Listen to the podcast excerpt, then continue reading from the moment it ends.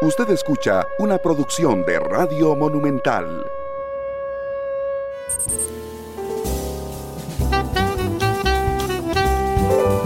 12 con 41 minutos en la tarde. Yo soy Randall Rivera, esto es Matices. Muchas gracias por estar con nosotros en este, em, hoy es miércoles, en este tercer eh, programa de la semana. Muchísimas gracias por acompañarnos y de una vez entro a presentarles a mis invitados de hoy. Hoy hablaremos de 5G.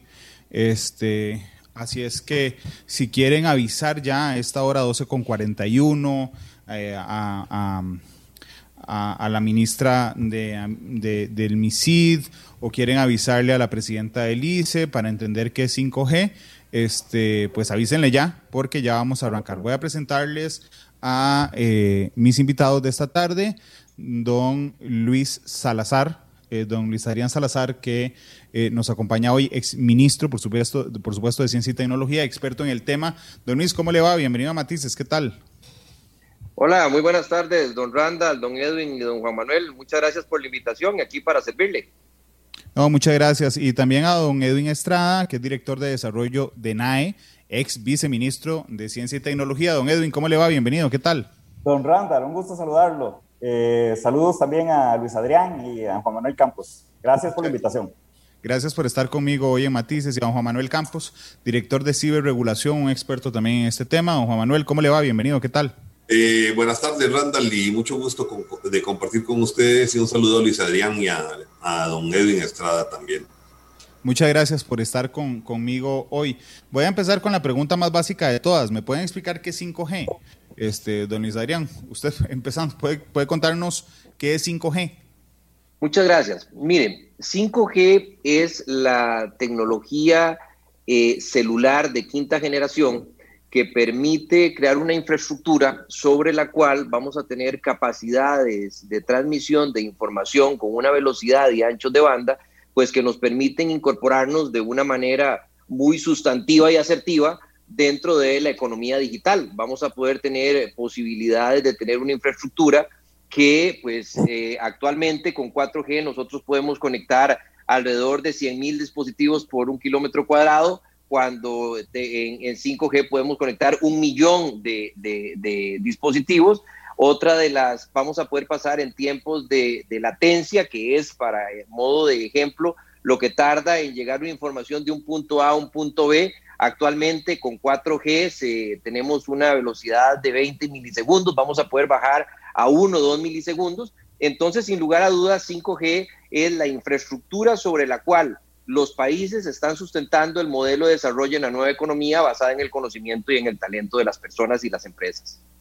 Entonces, don Edwin, prácticamente con esa explicación que nos da don Luis Adrián, es multiplicar por 10 tanto la capacidad de conexión, ¿verdad? Con el tema de los dispositivos, como disminuir en 10 este, la latencia.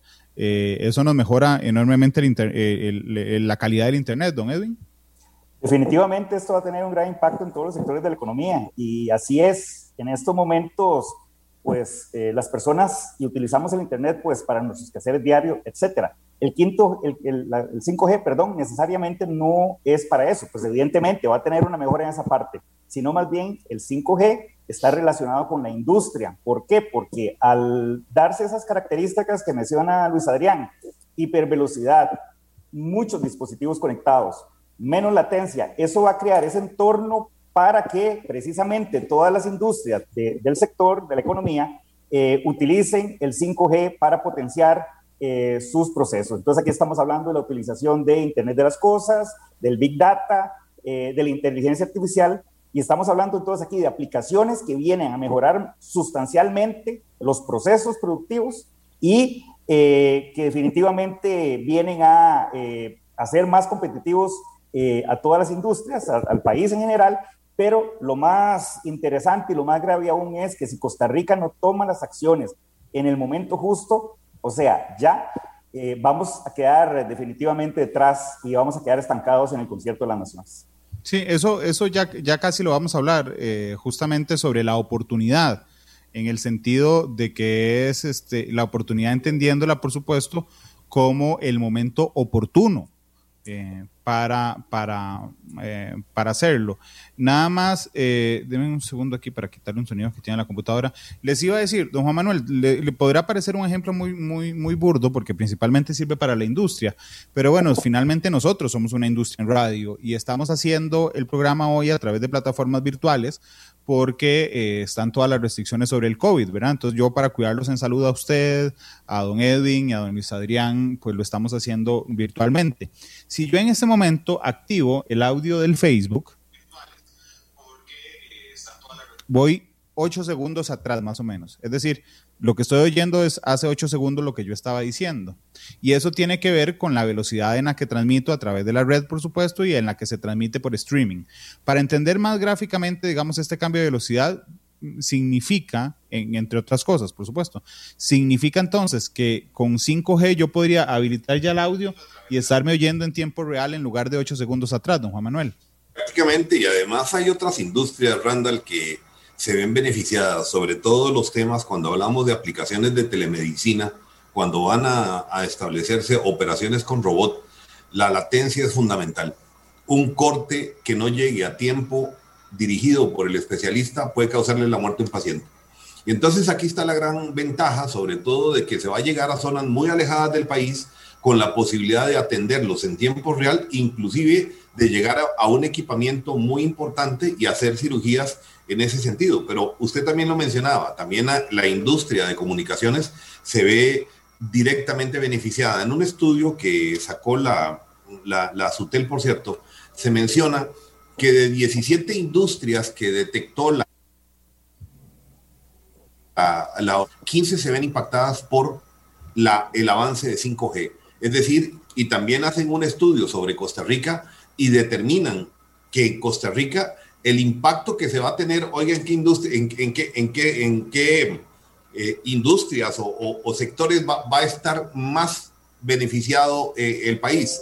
La administración pública, los servicios profesionales, los servicios financieros, el comercio, que son los que más aportan al Producto Interno Bruto en el país. Entonces estamos hablando de tecnología disruptiva, estamos hablando de un beneficio directo, tangente, que se puede inclusive cuantificar en, el país. Eh, dicho sea de paso, a mí me, impactó enormemente eh, leer los datos estos que, le mencionaba, eh, sobre todo porque en el estudio este de la SUTEL se menciona que el impacto directo en el Producto Interno Bruto de Costa Rica va a ser de 3.310 millones de dólares.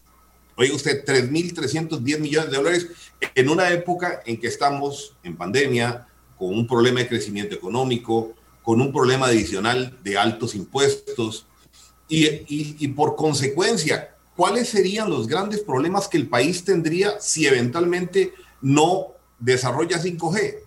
El mismo estudio lo indica y dice que el perjuicio económico para Costa Rica rondaría entre los 4.582 millones de dólares y 7.364 millones de dólares. Oiga usted las cantidades que están de por medio en una tecnología en donde lo que hace falta son simplemente decisiones. Don Juan, ¿usted me puede pasar ese estudio? Sí, señor, con todo gusto. Cuando, pueda. Pero entonces, no, inmediatamente se lo mando. Gracias, don Juan Manuel. Pero entonces significa, vamos a ver, que si yo tengo una empresa que hace teléfonos, ¿verdad? Y entonces digo, mira, ¿dónde voy a instalar yo? ¿Dónde voy a instalar yo mi operación? y entonces pongo cinco candidatos, porque necesito primero, necesito estar de esta parte del mundo por algo en particular, por los horarios, no sé, entonces digo, bueno, América, ¿verdad? Y entonces empiezo a ver América y entonces digo, mira, Estados Unidos, sí, pero, pero bueno, ahí todo el mundo agarra armas y hace mm, eh, matanzas y, y bueno, está muy revuelto el tema político, no, ahí no. Eh, sigo bajando, voy a instalarla en México. Digo, bueno, no, es que en México hay una buena parte del territorio que está dominada por cárteles, entonces no puedo garantizar la seguridad a mis, a mis empleados y ahí voy bajando, ¿verdad? Llego a Costa Rica y digo, uff, vamos a ver, Costa Rica tiene estabilidad social, tiene estabilidad política, entre otras cosas, ¿verdad? Pero entonces empiezo con, con las desventajas y digo, uff, bueno, tiene las tarifas eléctricas más caras de la, de la región. Este, vamos a ver una vez aplicadas las normas NIF, a ver si eso baja este, además tiene cargas sociales que son particularmente altas. Eh, tiene mano de obra preparada, pero que se ha ido estacionando en los últimos años. Y mira, tiene 5G. O mira, no tiene 5G y yo necesito realmente, digamos, que mi gestión y productividad eh, sea eficiente. Entonces ya de una vez le pongo una X y bajo un toquecito más y me voy para Panamá o me voy para Colombia o me voy para, para Brasil. Ese es el tipo de cuidado, Juan Manuel, que tenemos que tener justamente a la hora de, de, no hacer lo que decía don Edwin, en el sentido de no atrasarnos más, porque el momento es ahora. Sí, sí, y, dicho sea de paso, eh, eh, hay que reconocer que desde la Superintendencia de Telecomunicaciones han estado poniendo el dedo en la llaga. Ya los informes han sido emitidos desde los años 2019. En el informe que usted va a leer, que es un informe extenso del año 2020, del 9 de junio, se viene presionando al Poder Ejecutivo y al Estado en general de que tiene que haber un cronograma de asignación de espectro, porque eh, este es un tema que, que en realidad no, no es estático. ¿verdad? El, el, el recurso radioeléctrico es escaso precisamente porque eh, son muy pocas las, eh, las bandas de frecuencia que se han identificado para distintos segmentos de, de, la industria. Y hay una lucha entre distintos fabricantes para que se determine cuál es el espectro necesario para nuevas comunicaciones. Así la radio tiene su espectro definido, así es la televisión, pero en el tema de 5G se requiere de, de, de, de una diferenciación muy importante. Entonces, eh, esto es, un, eh, es, un, es muy dinámico y se requiere que las decisiones de largo plazo sean decisiones de fomento, que eso es lo que uno no termina de entender por qué razón el Poder Ejecutivo, eh, y hablando en general sin nombres, el Poder Ejecutivo que tiene la posibilidad de dictar fomento o dictar política pública respecto al fomento del país, de simplemente se enfrasca en una lucha de que si es posible o no es posible identificar el espectro y hacer un, un cronograma de adjudicación y de licitaciones que podría ser la SUTEL. Ahí es donde están los grandes contrasentidos del país. Claro, indudablemente. Don, Luis, don, don no, porque iba de, vuelta, don, don Edwin. Este, Nos preguntan en Facebook, dice, es que el 5G no eh, el 5G casi no tiene rango, solo como 500 metros y cualquier obstáculo lo corta porque es un tipo de onda muy sensible que es muy fácil de interferir. Entonces se tendría que poner antenas prácticamente en cada edificio del país. O sea, esto es un problema legal grave. Don Edwin, ¿a usted qué le parece ese comentario que nos hacen en Facebook? Bueno, vamos a ver. Eh, aquí primero hay que dejar claro que ese es un tema tecnológico. No puede ser ideologizado o no puede ser politizado. Definitivamente nosotros tenemos que tomar decisiones apegadas a la, ciencia y la técnica. Ahora, sobre la pregunta concreta que hace la, persona que nos escribe, bueno, hay diferentes bandas, distintas bandas que tienen que ser utilizadas. En el caso de 5G se utiliza lo que coloquialmente se denomina bandas bajas, bandas medias y bandas altas. Entonces, las bandas bajas, bandas bajas son aquellas que, eh, por ejemplo, la, la banda de 700 es aquella banda que sirve para zonas rurales. ¿Por qué? Porque tiene una cobertura muy amplia, ¿verdad? Y eh, no tiene una potencia, digamos, eh, una capacidad tanta como tienen las otras bandas. Entonces sirve, por ejemplo, para zonas rurales en las cuales pues son extensiones amplias y no hay tanta densidad de población. Vamos con las bandas medias y altas. Estas sí son especiales para zonas, eh, por ejemplo, que tienen mucha, mucha población o mucho tránsito. Entonces pensemos como una banda en la ciudad de San José. Efectivamente, la cobertura no es muy, no es muy amplia, pero la, capacidad que tiene es enorme y precisamente en estos casos la capacidad es importante por definitivamente el trasiego de datos que se está dando debido a la cantidad de personas también que están transitando en ese momento que están viviendo o la cantidad de industrias que están ahí.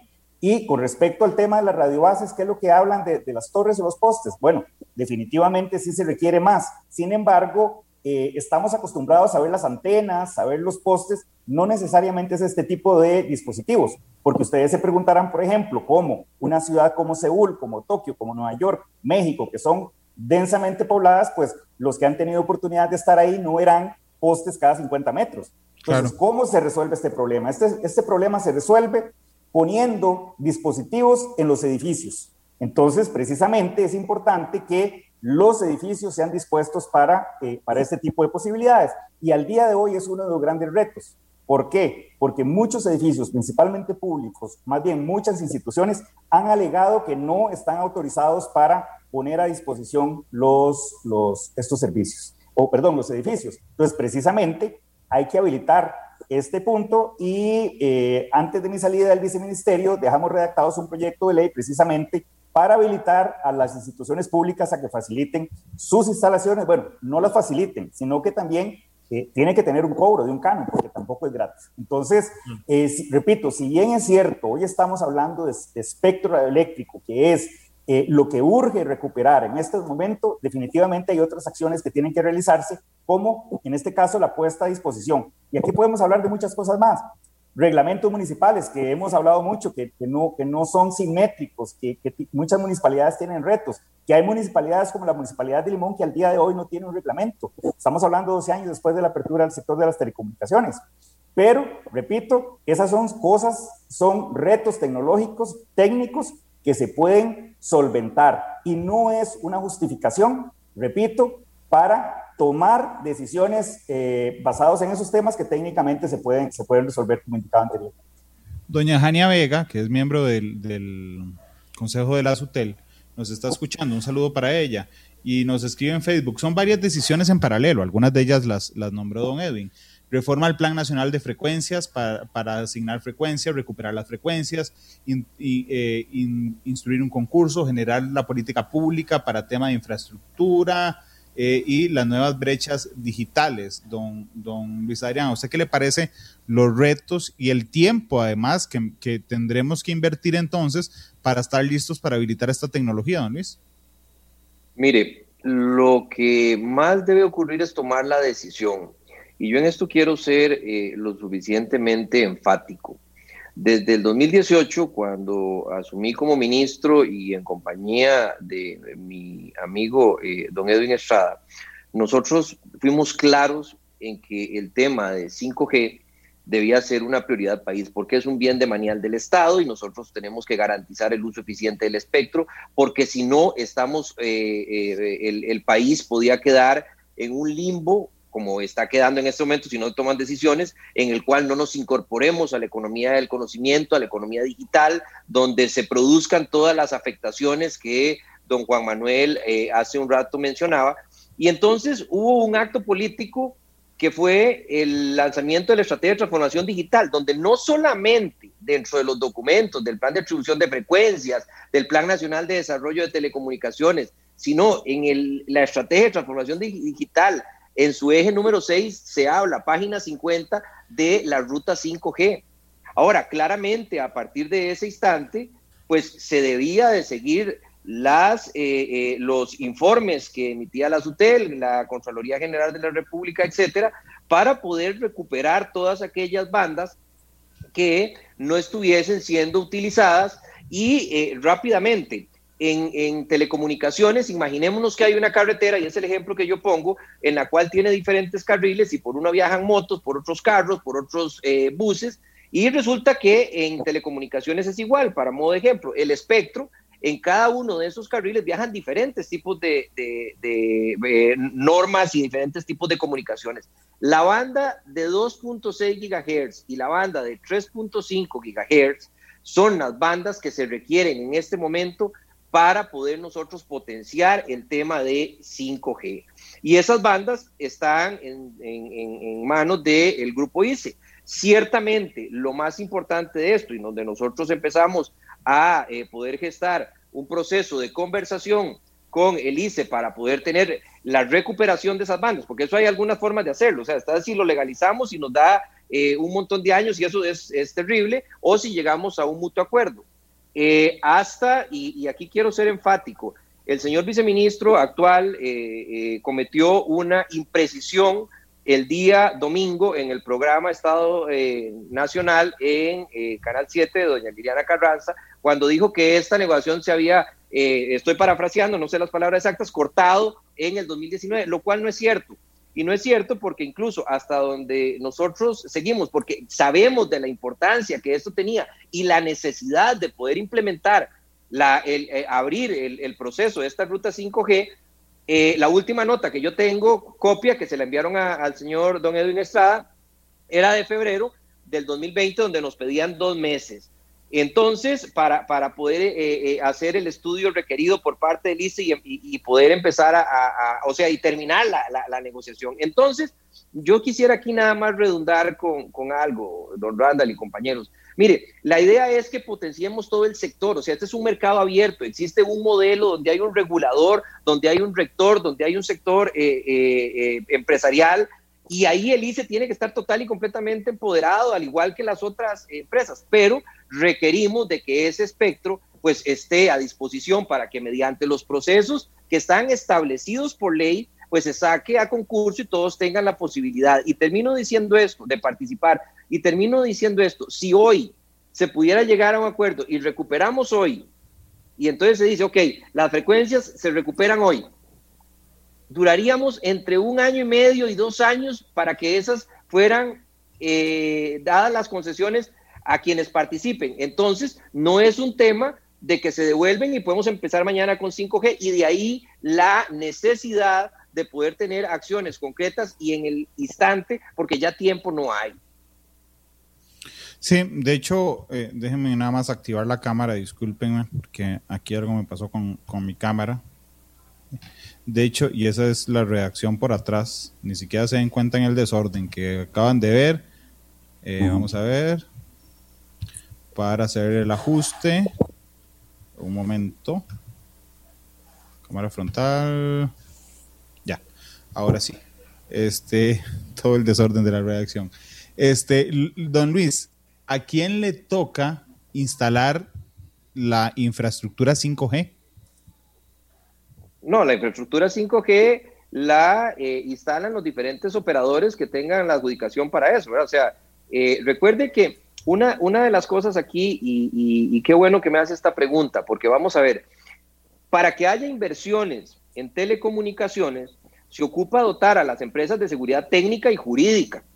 Y además de eso, esa seguridad técnica y jurídica se da a partir del regulador y del rector, porque tenemos un modelo muy bien consolidado. Entonces, cuando estos se, adjudican las frecuencias o las, los, segmentos de frecuencias que no están siendo utilizados en este momento, es que nosotros podemos tener la oportunidad de que las diferentes empresas empiecen sus despliegues de infraestructura. Cabe hacer notar, y nada más para eh, eh, ponerlo en el tintero, por eso es que también estoy en desacuerdo en que se quite el 30% de las utilidades, como anda una idea por ahí, al Instituto Costarricense de Electricidad, porque al igual que es importante que se ponga espectro para que otros proveedores puedan participar, también es importante de que el Instituto Costarricense de Electricidad tenga una estrategia clara, total y completamente definida y que tenga el flujo de caja, porque además de esto, las, las inversiones en tecnología 5G son intensivas en capital, tenga la posibilidad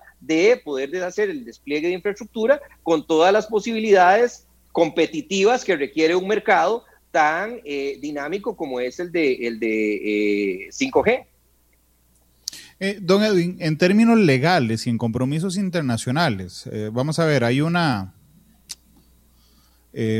para ilustrar un poco, por ejemplo, hace muchos años se llegó a la conclusión de que el, concepto salud, ¿verdad? no es solo ausencia de enfermedad, sino es la promoción del bienestar. Eh, eso hizo que cambiara, digamos, la concepción de los estados a la hora de garantizarle salud a sus ciudadanos. Es decir, ya no era solo atenderlos si estaban enfermos, sino propiciar, digamos, un paso más allá propositivo. En el caso de Internet, siendo un bien que indudablemente ha cambiado el mundo, estando a las puertas de la revolución 4.0, eh, estamos obligados como Estado a no solo, digamos, garantizar algún Internet, sino a garantizar el mejor Internet en la capacidad que podamos y además en garantizarle a las operadoras que decidieron venir a Costa Rica que si ellas apuestan a eso como servicio al cliente van a tener la infraestructura necesaria, don Edwin. Claro, don Randall, esa pregunta una respuesta bastante amplia. Bueno, yo quisiera empezar diciendo y recordando que las telecomunicaciones no son un fin sí mismo sino más bien eh, en todo el sistema y el sector de las telecomunicaciones, el centro del sistema es el usuario, es el habitante. Y, precisamente por eso que usted me está, que usted me está diciendo, porque anteriormente, eh, pues habíamos visto cómo eh, usábamos las telecomunicaciones, pero hemos visto cómo se ha ido incorporando a cada uno de los aspectos de nuestra vida y cada día la utilizamos más y para diferentes factores. Entonces, definitivamente ahí, por medio de las telecomunicaciones, por medio del Internet, se vienen a resguardar eh, muchos otros derechos fundamentales, situaciones y oportunidades. Entonces, el Internet es tan importante en este momento que, como lo era, digamos que hace 100 años, aprender a leer y escribir. La persona que sabía leer y escribir hace 100 años era lo que le abría las puertas. Al día de hoy eh, es el acceso a Internet. Pero bueno, no solamente el acceso, sino también eh, hacer un uso eh, apropiado, un uso seguro, un uso responsable, pero sobre todo un uso, un uso productivo. Entonces, definitivamente, y bueno, y eso lo vimos con, con la pandemia, el Internet es la columna vertebral y prácticamente era lo que hacía posible que siguiéramos trabajando, que siguiéramos estudiando o al revés, el que no tenía no lo podía, no lo podía hacer. Entonces, a partir de esta situación fáctica que, estamos hablando, definitivamente sí, el Internet y por ende también eh, el espectro radioeléctrico, que es uno de los recursos eh, que se utilizan para poder brindar el Internet, y la misma ley lo establece, es un recurso escaso y estratégico. Y por ser un recurso escaso también debemos hacer un uso eficiente. Y bueno, esto, como, como digo anteriormente, eso es un tema técnico. Sin embargo, bueno, ya Costa Rica escogió los instrumentos. Costa Rica escogió la apertura del sector de las telecomunicaciones. ¿Para qué?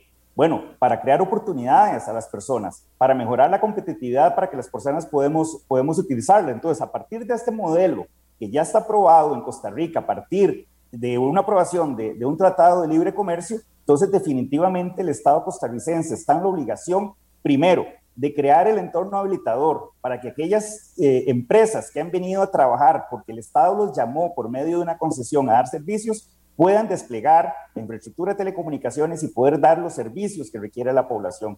Definitivamente tiene que hacer, eh, hacer lo necesario para que el uso, sea, el uso de espectro sea, sea de manera eficiente. Y como estamos hablando también de un mercado de competencia, entra entonces, el tema de competencia. Y recordemos también que Costa Rica estamos a las puertas y esperemos que muy pronto se vote en segundo debate la adhesión a la OCDE.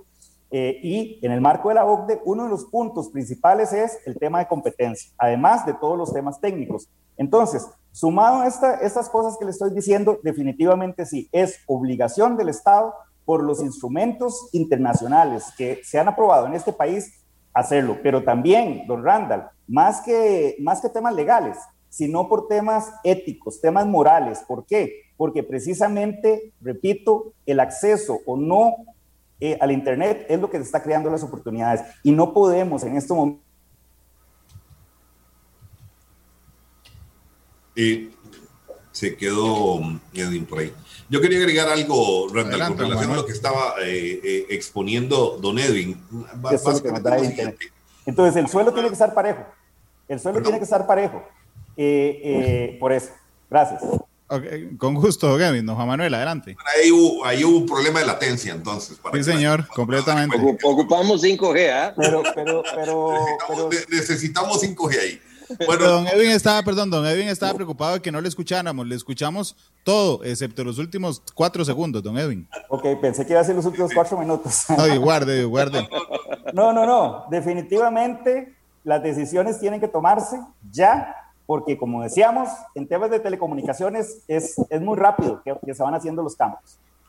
lo que quería agregar es lo siguiente, resulta que eh, en nuestro país, inclusive la sala constitucional, ya en un voto histórico, eh, definió lo siguiente, se los voy a leer textualmente. En este contexto de la sociedad de la información o del conocimiento, se impone a los poderes públicos en beneficio de los administrados promover y garantizar en forma universal el acceso a estas nuevas tecnologías. Entonces, eh, esa sentencia que es de aplicación erga omnes quiere decir que se aplica a cualquiera. Está vigente y la sala constitucional ya lo definió hace varios años con ocasión de algún amparo que se presentó por ahí. Pero también es justo reconocer un poco el por qué estamos en los cuellos de botella de hoy. ¿verdad? Hemos hablado mucho del ICE, hemos hablado mucho de, de lo que ha sucedido, pero lo cierto del caso es que si volviéramos a ver para atrás, que a veces es muy fácil, y, ver el camino recorrido, nos podemos dar cuenta de que el país tomó decisiones sensatas, como fue el tema de la apertura, pero también tomó algunas decisiones que eventualmente nos están teniendo hoy en jaque mate o en jaque por lo menos. Cuando se da la apertura en el año 2008 y se promulga la ley de telecomunicaciones y se instituyen todas las autoridades de gobierno, la, misma ley de telecomunicaciones presenta en uno de sus transitorios la posibilidad de que todos los operadores puedan adecuar sus títulos habilitantes y adecuar sus frecuencias. Esto significó que en aquel momento, en el gobierno de don Oscar Arias Sánchez, el ICE hizo lo que tenía que hacer, de fue adecuó sus títulos y se asignó todas las frecuencias que estaban explotando, bueno, que tenían concesionadas en ese momento. ¿Qué sucede históricamente a partir de ese momento? Que simplemente prácticamente el 80% de todas las frecuencias disponibles en operación comercial quedaron en manos del ICE. Y el detalle del ICE en ese momento era que debería de tener, además de un recurso valiosísimo, la posibilidad de explotarlo, cosa que no ocurrió. En el informe que le mando, que, es, que le mandé ahí, el 05071 de la SUTEL, se señala con claridad el por qué es necesario empezar a rescatar frecuencias.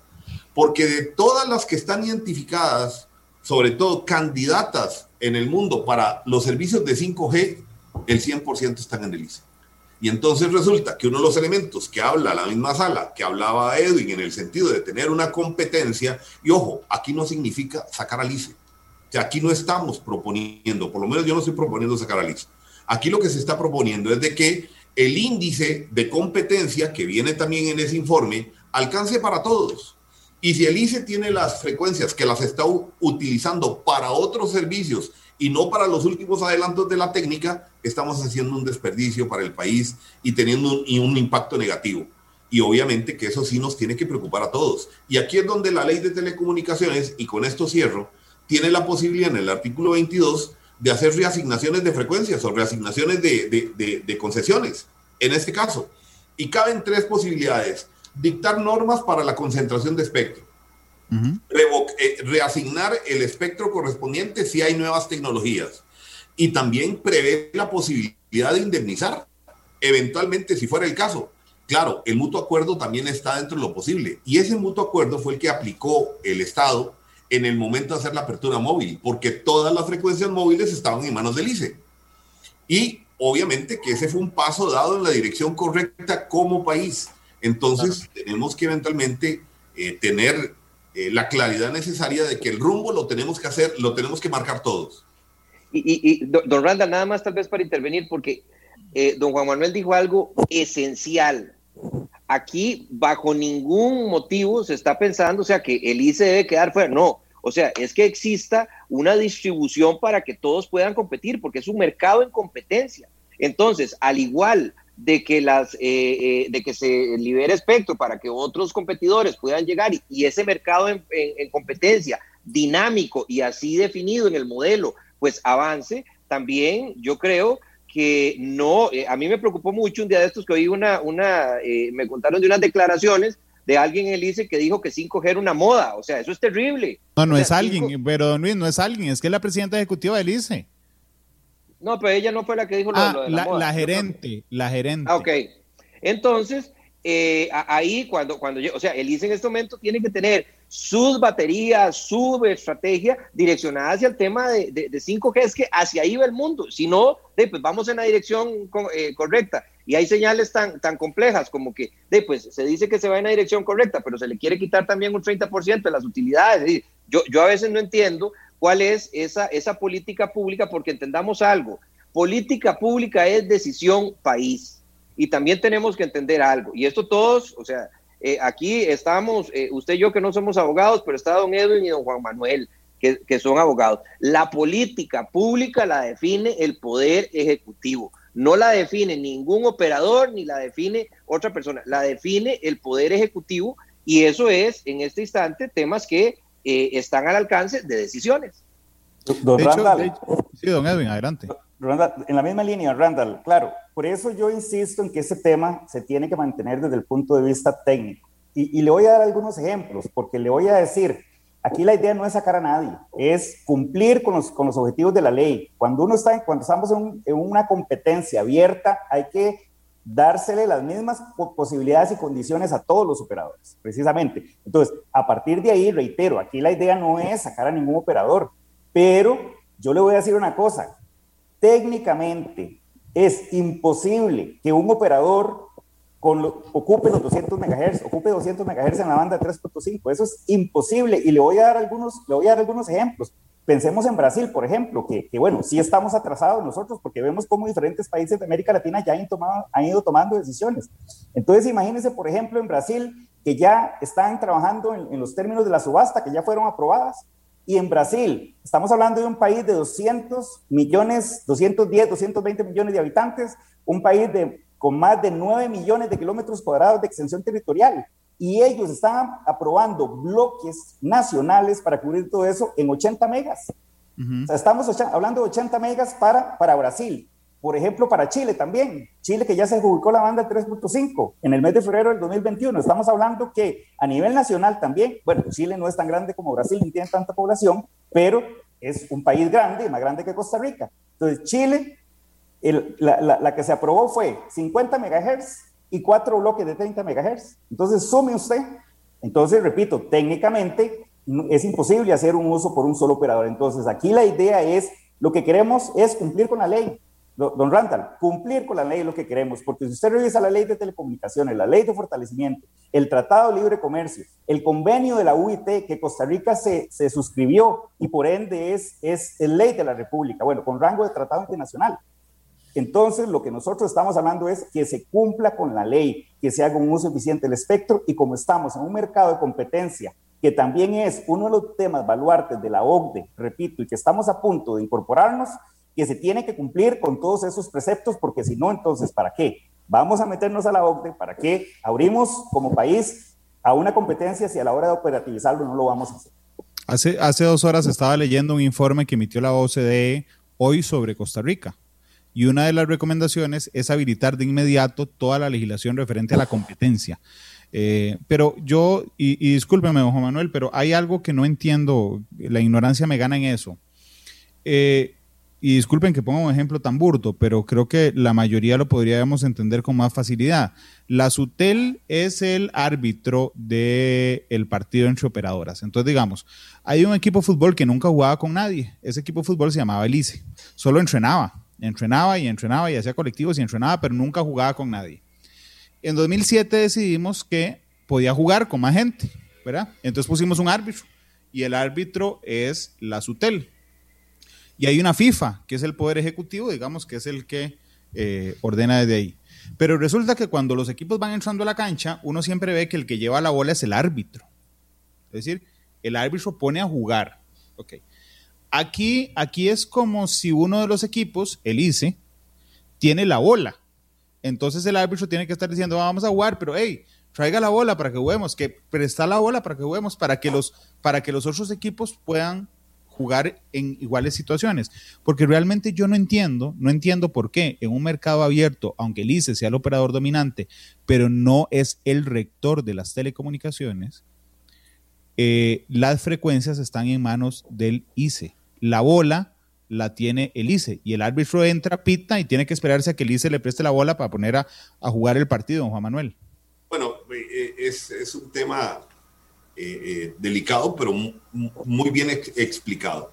En nuestro país partimos a partir de la legislación de telecomunicaciones y en particular del CAFTA, definimos cómo iba a ser la organización institucional en el país y por una serie de situaciones que se presentaron determinamos que el, árbitro, que era la SUTEL, iba a tener una serie de competencias limitadas, incluyendo la posibilidad de que no podía otorgar concesiones. Y esta sí le tocaba al Poder Ejecutivo.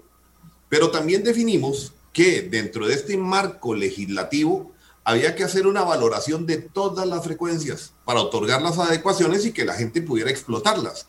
Ahí por lo menos, digamos que algunas legislaciones lo que hicieron fue borrón y cuenta nueva y dijeron, ¿saben qué? Aquí lo que hay que hacer es empezar a concursar. Pero la transición costarricense fue una transición suave. Y ahí también se estableció en la misma legislación la potestad del Poder Ejecutivo de, establecer normativa con relación a la concentración de espectro, precisamente porque uno de los pilares del Tratado de Libre Comercio con Estados Unidos es la competencia. Ni más ni menos, lo que hemos venido eh, explicando. De ahí que es un incentivo para todos los operadores que eventualmente se les garantice seguridad jurídica en un ambiente de sana competencia, en donde sí tenemos un detalle muy curioso y es que el Estado participa como eh, dictando política pública como regulador de telecomunicaciones, pero también con un operador, bueno, con dos operadores estatales. Uno de ellos, que es Radiográfica Costarricense, que prácticamente dejó de ser operador, a pesar de tener una ley que, que, que lo obliga a hacerlo. Entonces, uno no se explica por qué este tipo de decisiones equivalen a, aquel cuento de cuando estábamos chiquillos, de que decía el, el, que llevaba la bola a la hora de hacer la alineación era de cómo vamos a alinearlo, de yo y 10 más, decía, ¿verdad? Es básicamente como de yo tengo la bola, yo me la llevo y yo juego. Pero lo cierto del caso es que la normativa que actualmente tenemos en este momento da la posibilidad de rescatar las frecuencias, de dictar normativa de concentración, de ponerse a negociar de cara al futuro del país, de la, del, del, futuro de lo que se pretendía con el bicentenario. Vean ustedes qué dramático que en este momento estemos discutiendo sobre temas de fomento, sobre temas de futuro, sobre temas de inversiones, sobre el impacto en el Producto Interno Bruto. Está más que demostrado por un montón de estudios que el 10% de la ampliación de banda ancha impacta directamente el, el Producto Interno Bruto en países como Costa Rica. O sea, ¿cómo no vamos a, fomentar esto? O sea, e, es un contrasentido y que todavía, eh, eh, eh, digno de, ponerlo en el debate, nos propongan que hay que seguir definiendo si Costa Rica entra en, el 5G o no, eso no es discutible por un operador. Eso no tiene que, ni siquiera tiene que proponerlo, porque es un tema de política pública. Este es un tema que ya está establecido en la ley y que por tanto simplemente se tiene que ejecutar. Si nosotros enlazamos este tema con el Tratado de la, Unión Internacional de Telecomunicaciones en el artículo 44, dice ni más ni menos que el, el, recurso radioeléctrico es escaso y tiene que explotarse con los últimos adelantos de la técnica, en línea con lo que dijo la Sala Constitucional. Creo que no debería haber más discusión sobre este tema. Una con 22 saludos a Daniel, que es un fiel oyente de Matices, que dice que ahora va a oír Matices más tarde a través del podcast, pero que es el hermano de, de José. Y José es un muchacho que me salvó el fin de semana con una cosa del carro y que cuando llegó me dijo, mi hermano todos los días lo oye. Así es que a Daniel, que nos está escribiendo por Facebook, eh, un, un, un, abrazo para él. Eh, don, don Luis, ¿usted sabe en qué usa el ICE esas dos frecuencias que tiene? La de, la de 3.5 y la de 6, creo que fue las que me dijo. No, la de 2.6 y la de 3.5, ¿no? Bueno, ok. No, no saben qué. O sea, lo, lo, lo, que sí sé es que hay eh, informes de la SUTEL que dice que eh, el, eh, o están subutilizados o el lenguaje técnico no lo sé. Yo estoy seguro que don Edwin o, don Juan Manuel me pueden, me pueden ampliar en eso, pero que ciertamente no se están utilizando. Por ejemplo, la banda de 3.5 se utilizaba antes para unas soluciones que se dan de WiMAX que ya no se están usando. Entonces, en este momento no, no, no sé en qué se están utilizando. Creería que no se están utilizando, que no se están utilizando en su totalidad. Yo, yo, sí quisiera ampliar esto que, que, usted preguntó, Randall, porque en el informe de Sutel sí se dice, y si me permite se lo voy a leer. Vea lo que dice y qué grave lo, lo que se dice. Eso sí, debe señalarse que la utilización actual de estas bandas es diferente de la, de la implementación de sistemas IMT. Por un lado, para la banda C, el grupo ICE mantiene la operación de un sistema legado antiguo con tecnología WiMAX que no comercializa desde el 2017. Y por otro lado, la banda de 26 gigas la ha reportado sin uso en varias ocasiones ante las consultas del regulador. Por último, debe señalarse sobre el espectro. En bandas milimétricas, específicamente en las bandas de 26, el ICE tiene asignado el 61.5% de las bandas satelitales aunque lo ha, la ha reportado sin uso en múltiples ocasiones. ¿Cómo es posible que el país se dé lujo de esto? O sea, sí, desperdiciarlas. Es, es, es, increíble. No solamente la cantidad de espectro que tiene el operador, sino la, la no inversión en la explotación de estas frecuencias. Y lo, lo, peor del caso es que, bueno, no, no lo estoy diciendo yo, lo dice un informe de la SUTEL que se le mandó al Poder Ejecutivo para que tomara acción sobre este tema. Y me parece que en este momento son horas de las decisiones. Aquí no cabe ni siquiera preguntarse qué vamos a hacer. Hay que ejecutar lo que, lo que se ha establecido en el informe técnico. Doctor Randall, aquí, si me permite, yo creo que es importante aclarar que ya los, los, los instrumentos legales existen. Aquí lo que tiene que haber es, primero, voluntad política de un lado y también un proceso de coordinación, tal y como la Contraloría General de, de la República lo, lo ha dicho. Eh, porque también hay informes de la Contraloría General de la República del año 2012 que, que, que, pide pues concluir y es un proceso que sí se ha venido haciendo. Eh, otro tema importante hay que recordar también el voto de la Sala Constitucional del año 2009 que fue muy importante que ahora Juan Manuel lo, lo, lo nombró y que en aquel momento le daba un tiempo, un plazo perentorio al ICE, al, al, Poder Ejecutivo en ese momento para poner a disposición las frecuencias y que pudiera abrirse. Y, y, y bueno, estamos eh, prácticamente ahora en, en, una situación parecida. Porque aquí también, don Randall, hay algo que aclarar y hemos venido hablando, por ejemplo, de la Costa Rica usuaria de los servicios de telecomunicaciones y de la Costa Rica usuaria de, del 5G, que definitivamente es importantísimo, pero también hay que recordar que hay una Costa Rica industrial, existe en este país una industria de software que genera empleo, que exporta productos eh, a Asia, Europa, eh, a Estados Unidos, que en estos momentos está viendo limitado su, la posibilidad de crear productos relacionados con 5G, porque ya hay empresas que han perdido negocios y, y están pensando irse a otros países. Y, y, y bueno, y, a otros países, por ejemplo, como Nicaragua, y así, y así lo han manifestado. Uh -huh. Nicaragua, que es el tercer país más pobre de, de Latinoamérica. Entonces, eh, vemos ya cómo eh, los empresarios, repito, que están creando eh, esos empleos, que están creando esos productos que definitivamente van a impactar en el Producto Interno Bruto, como decía Juan Manuel ahora, porque hay datos duros del Banco Mundial, hay datos duros de, de, del Banco Interamericano de Desarrollo sobre eh, cómo los indicadores van aumentando conforme hay penetración de, de, Internet. Y bueno, y una gran oportunidad, don Randall, aquí es los trabajos que se pueden generar en zonas rurales.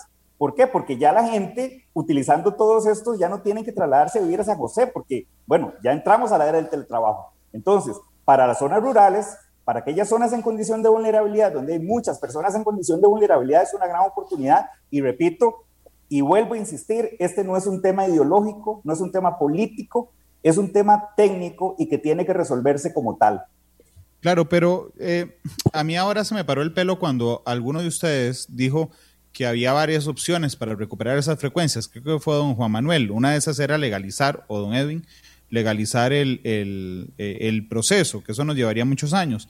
Y entonces, teniendo claro que es una decisión política, el impulso, el primer empujón es una decisión política, eh, me fui a ver cuál era la promesa que el presidente de la República nos había hecho sobre esto. Tengo en la mano el plan de gobierno del presidente de la República cuando era candidato del PAC. En la página 166 dice, en la sociedad de la información, el Estado debe propiciar los avances tecnológicos y científicos, al tiempo que los aprovecha como un medio para alcanzar el desarrollo de sus objetivos como país, y busca prepararse y adaptarse a sus nuevas realidades sociales producto de esos mismos avances, de manera que el Estado se convierta en un facilitador de ciencia y tecnología en sentido amplio. En los últimos años, la aparición de nuevos conceptos como el Internet de las Cosas, el Big Data, la impresión 3D, bueno, y algunos otros, eh, vienen cambiando desde la manera de hacer negocios hasta la manera en que las personas trabajan y se relacionan. Como Estado y no como sociedad debe existir una preparación para ajustarse a ello, caminando hacia la Costa Rica del siglo XXI. Entonces yo creo, digo, si, el presidente cumple eh, la, la oferta que hizo, digo, bastará con que el presidente llame a quien él nombró, que es la presidenta ejecutiva del ICE, y diga, hey, devuélvanle las eh, frecuencias al MISID para que empiece esto. Eh, don Edwin, lo vi con ganas de hablar, ¿eso es tan sencillo sí. como lo estoy diciendo? Eh, vamos a ver, es que sí, es importante acá, y tal vez mis compañeros me permiten, porque, eh, vamos a ver, yo trabajé en el Viceministerio de Telecomunicaciones desde el, desde el 2009, entonces viví en primera línea la primera devolución de SPEC. Y le voy a decir nada más una cosa, ese, nunca se me olvidará la fecha, 18 de diciembre del año 2009 ese mismo día, ¿qué pasó? Se firmó el, la devolución. Ese mismo día se firmó la devolución y ese mismo día se estaba yendo para la SUTEL, bueno, en este caso para la, para la, para la imprenta nacional, para publicar la instrucción de apertura del primer concurso. Todo eso, don Randall, eh, en un mismo día y ahí están los expedientes que, que, que, pueden reflejar eso. Entonces, por eso es importante el tema de la, de la, de la voluntad política y de ese accionar, esa excitativa que hace la, la, la, la, voluntad política para que las cosas pasen. Y algo muy importante también, que usted me había preguntado anteriormente, eh, entre las diferentes preguntas que me hizo, definitivamente también el Estado tiene la obligación de procurar de, incentivar que los habitantes y las industrias eh, tengamos acceso a la última tecnología. Y en este momento la última tecnología la está brindando el 5G y por ende, repito, es obligación del Estado costarricense cumplir con la ley y por ende habilitar el entorno para que los habitantes podamos tener acceso a esta última tecnología. Pero repetimos, don Randa, lo más grave es que si no lo hacemos, vamos a, a dejar de aprender a leer y escribir, vamos a convertirnos en analfabetas digitales y eso definitivamente va a tener un impacto terrible en la economía, pero sobre todo en la, en la, condición de vida de las personas que somos el centro del sistema y el centro de toda política pública. Claro, don, Luis, don Luis, usted, usted era miembro del Consejo de Gobierno y realmente yo no entiendo, y tal vez me lo explica, además de lo que me iba a decir, eh, cuál es el papel del MISID, que entiendo es el rector, eh, pero el ICE no hace lo que le dice el MISID y tampoco entiendo eh, la posición política del gobierno cuando leí hace un instante el plan de gobierno del presidente Alvarado, don Luis. Mire, el MISID es el rector de telecomunicaciones, tiene ahí un, rol porque es rector también del ICE en la parte de telecomunicaciones y, ahí hay que tener cuidado donde se pasa el tema de la autonomía, ¿verdad? O sea, ya en cuanto son decisiones propias estratégicas y todo eso que tiene que... Pero hay un tema y aquí eh, es claro, vea, yo quisiera seguir pensando, yo quisiera seguir pensando en que el tema de 5G es fundamental y no ha cambiado su prioridad política. Porque yo le voy a ser sincero, a mí me extraña muchas veces eh, y, no quisiera que se esté dando un, cambio de, esta, eh, como el que lo voy a poner. En algún momento, pues se eh, quería tomar el dinero de Fonatel para el proyecto Pagar y en algún momento se quería agarrar 140 millones más para eh, otro proyecto de ley y entonces pues se quería desfasar, eh, eh, desbancar el, el, Fonatel, pero resulta, cosa que yo estuve en contra, pero resulta de un momento a otro entonces se vocifera en contra de Fonatel porque no hay escuelas conectadas. De, pero entonces hace un año el tema era quitar la plata Fonatel, hoy entonces invertir la plata de Fonatel. Entonces, yo quisiera pensar que eso no ha pasado en 5G y que hay consistencia entre lo que se ha dicho, lo que se ha planteado y lo que se está haciendo. En este instante, lo más importante es que se tome una decisión clara. Y yo, habiendo estado en Consejo de Gobierno, habiendo estado y presentado la estrategia de transformación digital como un acto político donde en su eje número 6 estaba el tema de 5G, recuperación de espectro y todo lo demás, página 50, que presenté con el señor presidente de la República en un acto público que se hizo en un hotel donde estuvo toda la industria, pues nosotros sigamos con esa misma eh, línea, porque al final, ¿sabe qué es el problema, eh, don Randall y compañeros?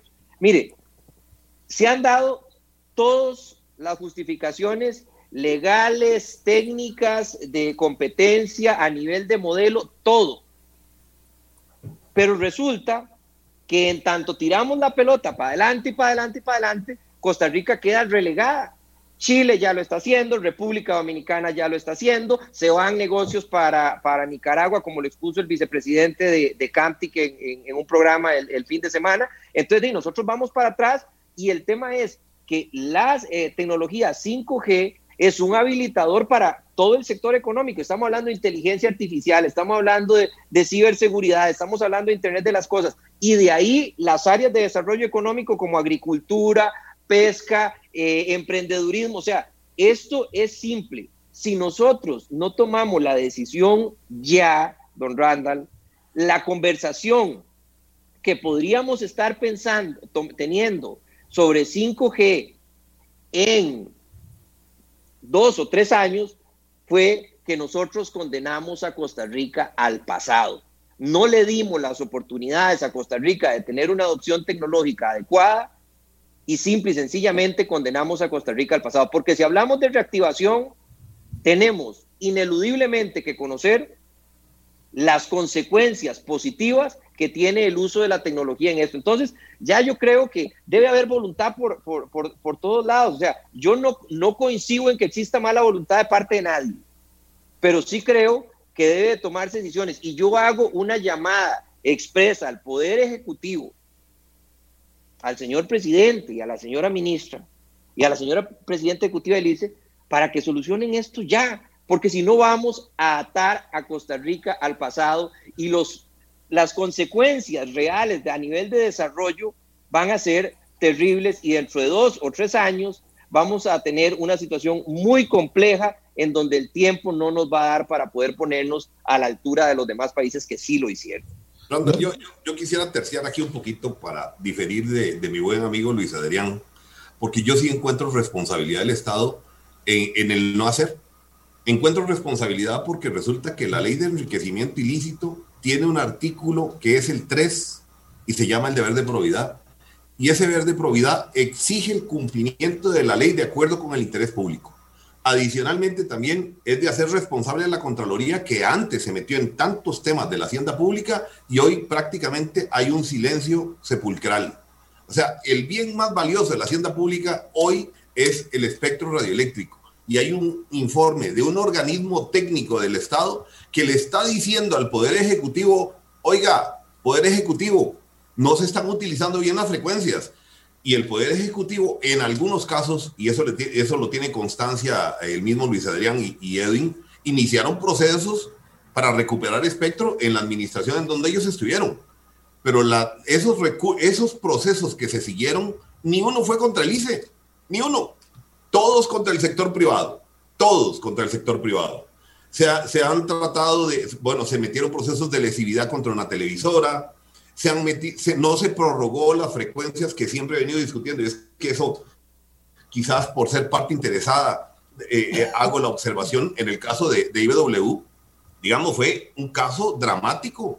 Se le dejó explotar la frecuencia, prácticamente se le apagaron las estaciones en el tema de Internet y en el momento de la prórroga el Ejecutivo se pronuncia en el último día en que tenía que eh, eh, pronunciarse sobre la prórroga, indicando de que no se prorrogaba, se apagaron todas las estaciones y se fue toda la inversión. Pero no ocurre exactamente lo mismo, ese tipo de justicia no ocurre lo mismo con el sector público. Y la pregunta es, ¿por qué? ¿Por qué nosotros somos tan asimétricos en el país? ¿Por qué la gente que tiene que actuar en las diferentes posiciones, ministros, viceministros, presidente de la República, contralor, contralora, subcontralor, presidente ejecutiva del ICE, obviamente hoy están simplemente diciendo de me paré sobre la escoba o no tomo decisiones o simplemente aquí la ley de enriquecimiento ilícito no sirvió. Es solamente un enunciado. A mí me parece que sí ahí hay una responsabilidad y es evidente que tienen que asumirla. déjenme preguntarle algo del, del, servicio, don Edwin, porque alguna gente nos preguntó en Facebook y realmente yo hace rato le estoy haciendo números al tema de las tarifas.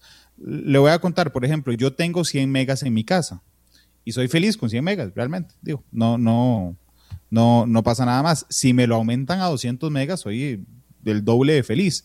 Pero digamos, no necesito mucho más que eso, por supuesto. Eh, hay, un, hay industria cerca de mi casa que estarían muy contentas de usar eh, una, una, una bestialidad hacia lo tico de, de, conexión. Yo no la necesito. Pero entonces, la inversión en infraestructura que va a hacer el, eh, que tiene que hacer el país en general para el 5G, la inversión que hacen las operadoras, finalmente eh, una empresa contrata una, una, insisto, una bestialidad de conexión, ¿verdad? Yo no necesito la conexión más alta que tengo en mi, eh, en mi casa con el servicio residencial y entonces digamos que sobrantes de esa, de enorme mm, conexión que va para la empresa pueden utilizarse dando residencial de muy buena calidad. Eso me, me quedaría en la matemática de que las tarifas se mantendrían o bajarían un poco. Eh, no sé si, si lo dije bien, si es una locura lo que estoy diciendo, don Edwin, pero por favor cuénteme qué opina usted. Bueno, vamos a ver, eso, es un tema un poco técnico y, y, no necesariamente funciona así como, como usted indica. O sea, no es que hay como un tubo de agua y, ¿verdad? E, entonces, es un, tema, es un tema distinto, definitivamente. Y pues para eso existe un mercado abierto en el cual eh, pues cada una de las empresas, ¿verdad? Cada una de las empresas o personas eh, definitivamente pues van a adquirir el paquete que más se, se les adecue a, su, a, su, a sus necesidades y a su posibilidad de pago también, ¿verdad? Entonces, eh, ese tema del sobrante eh, definitivamente no, no, no, funciona de esa manera. No, no, funciona de esa manera, así es. Pero, pero sí es, es importante y acá, y acá eh, eso que usted menciona es interesante porque esto da pie a conversar de muchas cosas más. ¿Por qué? Porque estamos hablando de costos. Estamos hablando de costos, entonces hay muchas posibilidades también. Y aquí es importante en este tema el tema de regulación. ¿Por qué? Porque eh, nuestra legislación, por ejemplo, habla de, eh, de incentivar la compartición de infraestructura. Entonces, eh, es necesario hacer ese tipo de cosas. ¿Por qué? Porque definitivamente la compartición de infraestructura viene a bajar los costos de los operadores, los costos de inversión, y por ende eso se va a reflejar en los temas de los, de los, de los precios que se ponen a los consumidores. Ok, una, gracias, don, don Edwin, además por la, por la corrección. Es la una con 40. Permítanme ir a la pausa eh, comercial, dura seis minutos, ya casi regresamos, porque yo quiero preguntarles dos cosas. Los tres han invitado a no politizar esto, ¿verdad? O a no ideologizar este, el tema. Sin embargo, existe una enorme discusión mundial sobre el tema de la tecnología, sobre China, sobre Estados Unidos, y yo quiero saber si alguno de ustedes piensa que esto tiene que ver algo con la resistencia eh, en nuestro país. Esa es una de las cosas. Y la otra pregunta es, ¿qué, qué sería lo primero que harían? Eh, cada uno de ustedes si estuviera en sus manos para impulsar algo que para mí no tiene ninguna discusión, que es eh, impulsar el 5G. Una con 41, ya volvemos a matices. Porque la realidad tiene muchos tonos. Matices. La actualidad, sus tonos, sus contrastes. Esto es Matices. la tarde con 48 minutos. Hablamos de tecnología 5G hoy con don Edwin Estrada, Luis Adrián Salazar y don Juan Manuel Campos. Yo, eh, hay un montón de mitos y un montón de polémica además sobre la tecnología 5G. Si China, si Estados Unidos, y eso ha ideologizado alguna discusión en buena parte del mundo. Ustedes han llamado a que no ocurra aquí, pero yo quiero preguntarles si, si, si creen, voy a empezar con don Edwin, si eso ha eh, calado en algo en la discusión que tenemos en nuestro país, don Edwin. Mire, yo quisiera pensar que eso no es así, pero sí le voy a contar algo que los usos de, las frecuencias de espectro eléctrico que están consignadas en el Plan Nacional de Atribución de Frecuencias, esto se hace una decisión en el seno de la UIT, lo que se llama la Mundial de Radio, que se hace cada cuatro años. Entonces ahí eh, es como, como una votación en Naciones Unidas, ¿verdad? Eh, donde están todos los países y deciden eh, para qué se van a usar las diferentes bandas y de ahí, a partir de ahí, en el caso de Costa Rica, eh, las asumimos o no esas recomendaciones en el Plan Nacional de Atribución de Frecuencias. Entonces, en ese escenario, pues evidentemente se dan discusiones que podrían eh, de ser políticas también. ¿Por qué? Porque cada país grande, muy grande, que tiene la posibilidad de dictar pauta en el mercado, pues eventualmente estaría velando por sus propios intereses, ¿verdad? Y eso es lo que dicta la pauta eh, hacia los demás países que, participamos y que en este caso somos eh, followers o seguidores. Esto, esto sobre el uso de las bandas y que el uso de las bandas ya están establecidas en el Plan Nacional de Atribución de Frecuencias y ahí no hay nada que discutir. Ya el plan establece que esas son bandas para IMT, sea eh, o servicios móviles, perdón, sea 4G, 5G, 6G o lo que sea. Y además que nuestra ley tiene una ley en convergencia. Entonces, eso es una ventaja y eso es un hecho que, que ya está. Entonces, a nivel de la discusión esta que usted me está diciendo, el 5G, pues yo no tengo elementos para decir eso y yo quisiera pensar que no es así. Don Juan Manuel, ¿usted qué piensa? Bueno, yo, yo, yo creo que aquí tenemos un problema que hay que ponerlo en dos dimensiones. Por un lado, un problema geopolítico evidente entre Estados Unidos y China, sobre todo en el tema de patentes, porque también es digno de considerar en este momento que quien lleva adelante la carrera en 5G es China. O sea, eso no cabe la menor duda. Y de aquí se ha desatado eventualmente una guerra de sanciones. Sanciones que eventualmente se le han impuesto a fabricantes chinos que son fabricantes a la vez de infraestructura de quinta generación y que en Costa Rica tienen una posición privilegiada. De hecho, ese tema, eh, en algún medio periodístico costarricense lo ha señalado en el sentido de la alarma que ha puesto eh, la sección económica de, de la Embajada de los Estados Unidos en el ICE, sobre todo por el tema del equipamiento digamos que ahí sí hay un tema, pero que esto se traduzca en una decisión de no inversión, me parece que, que, no está ligada. Yo creo que más bien en el problema eh, que, que, se observa en particular de por qué el ICE no ha hecho inversiones en 5G es que no tiene capacidad económica. El proceso de reestructuración es tan grande y el proceso de inversión es tan intenso que me parece que en este momento es simplemente, mire, ocupemos las bandas de frecuencia, como dice el informe de la SUTEL, en otra cosa y no vamos a hacer inversiones o las calificamos de moda o de repente que están vinculadas al ocio y no al desarrollo potencial de un país. Y creo que ahí es donde tenemos un gran problema que hay que resolver. O sea, la política pública va a servir precisamente para hacer que el país avance en estos temas. Don Luis Adrián. Bueno, dos cosas. Primero, nada más, eh, una pequeña aclaración. Don Juan Manuel me entendió que yo estaba diciendo que no había responsabilidad. Yo lo que estaba diciendo era que yo creía que había voluntad. Claramente la responsabilidad está totalmente definida en la ley. Eso nada más pues para aclararle tal vez el concepto a, don Juan Manuel, si, no me di a entender. Segundo, yo quisiera creer que no. Y, adicionalmente a eso, yo creo que las políticas públicas en el eh, país se dictan bajo un principio de neutralidad tecnológica. O sea, nosotros cuando llegamos y, determinamos que el país debe caminar hacia la cuarta revolución industrial, debe tener eh, un, eh, ecosistema digital lo suficientemente sólido, con vías digitales, con redes robustas, con 5G, eh, pues adecuadas a las necesidades de, de, la demanda actual, pues eso no se debe hacer pensando en una marca o en un país. Eso debe pensarse en cuál es la posición de Costa Rica desde el punto de vista de hacia dónde queremos ir, cuáles son nuestros activos y cuáles son los elementos que nosotros tenemos para potenciarnos como eh, en, economía digital. Entonces yo quisiera creer que no. Ahora, ciertamente es para todos evidente, y don Juan Manuel lo mencionaba hace un rato, pues eh, la, la disputa que existe a nivel internacional por estos temas eh, de, 5G entre China y Estados Unidos. Vemos como hay restricciones para poder usar cierto tipo de tecnología en Estados Unidos o en China, etcétera. Entonces, este es un tema que sin duda alguna y para todos conocido, pues representa uno de los pulsos más importantes que se está dando en la geopolítica internacional y esto es otro de los elementos que nos muestra que nosotros no podemos quedarnos fuera y que tenemos que ser parte integrante de, eh, integral, perdón, del desarrollo de 5G como líderes país. Es la una con 54. Me quedan tres minutos, lo que significa un minuto para cada uno de ustedes. Don Luis, si estuviera en sus manos, ¿qué sería lo primero que hace para resolver esto? Mire, lo primero que hago es lo que voy a hacer en este instante.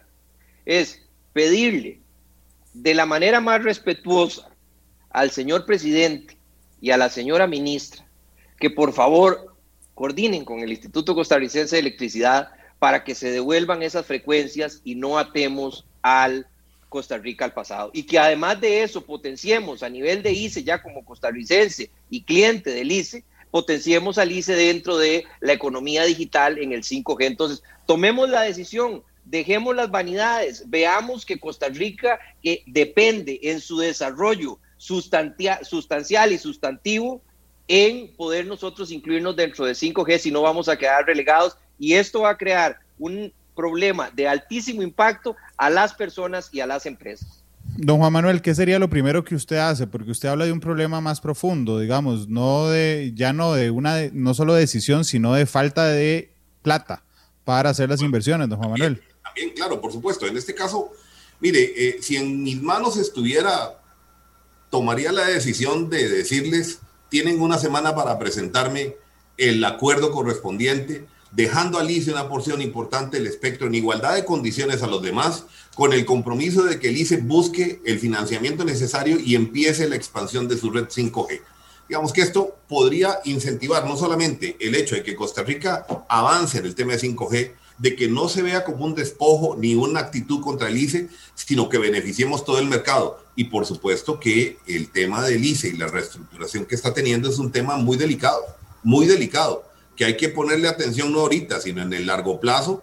Y también de que una llamada de atención a la Contraloría, porque en este país se mueve a punta de amparos. En este momento hay tres amparos que están interpuestos en la sala constitucional precisamente para liberar espectro, para que la Contraloría intervenga, para que los planes de alfabetización digital y, política pública, pública se activen. O sea, esto es una barbaridad ante el no hacer de quienes están hoy gobernando. Don Edwin, usted quería de primero. Definitivamente tomar la decisión.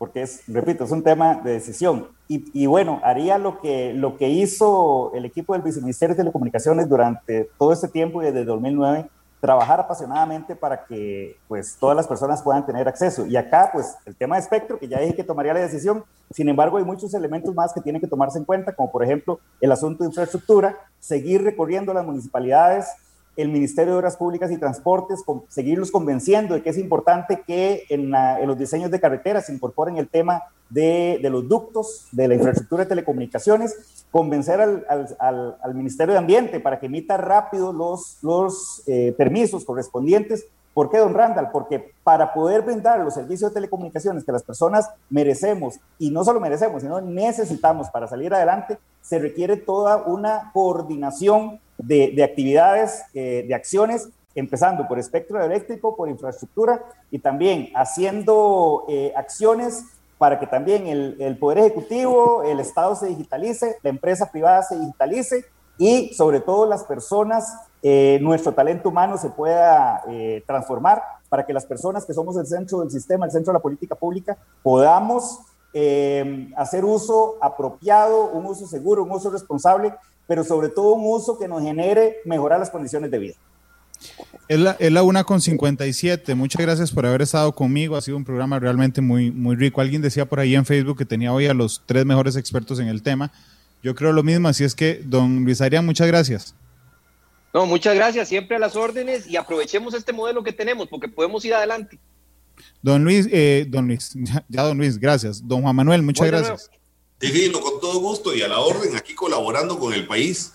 La verdad es que estos son temas fundamentales en los que tenemos que ponerle muchísima atención, no por nosotros, sino por los que vienen, nuestros hijos, nuestros nietos, y toda esa Costa Rica de futuro que nosotros no la vamos a ver, pero que ellos tienen la necesidad y el derecho de disfrutarla. Don Edwin, muchas gracias por habernos acompañado. Gracias, don Randall, compañeros. Eh, un último llamado a seguir manejando este desde un punto de vista técnico. Tomemos decisiones y cumplamos con la ley. Eh, señores, ¿qué canción escogieron para irse? Ya, yo creo que Luis Adrián había dicho cuál. Una de Knocking on Heaven's Door de, de Guns. Eh, de Guns N' Roses. ¿Cuál, cuál sí. canción? Es que no oí bien. Knocking on Heaven's Door de Guns Ah, claro, tocando la, tocando la puerta del Las cielo. puertas del del cielo. cielo, sí. Sí, Pero que- somos tres, debería darnos por lo menos una más. No, no, dale, con eso yo estoy de acuerdo. Dios guarde, no es que viene esta tarde, pero, pero eh, Ah, bueno. eh, don Edwin, dígame, dígame que esa canción no le gusta. Es Me buenísimo. encanta, claro, me encanta. Veo, veo, es una buena selección. Sí, Sí, sí, de, sí. Hecho, yo, yo- de hecho yo creo que es un cover. Yo creo que la de, la de Guns no es original. Bueno, ahí Lu- Luis Arias me está diciendo que sí. Yo creo que es un cover eh, porque la original no es de, de Guns N' Roses, que por cierto tiene un nombre chivísima en inglés, pero tiene un nombre malísimo en español. Ah, es decir, bueno, vamos con tocando las puertas del cielo de rosas y armas. Eh, pero, pero, pero bueno. Viene esta tarde, mañana a las 12 en Matices, horario normal, estará el demógrafo Luis Rosero con nosotros. La situación del COVID está realmente muy, muy complicada. Guns N' Roses despide Matices, tocando las, puertas- las puertas del cielo. Hasta luego y feliz tarde. Hasta luego, gracias.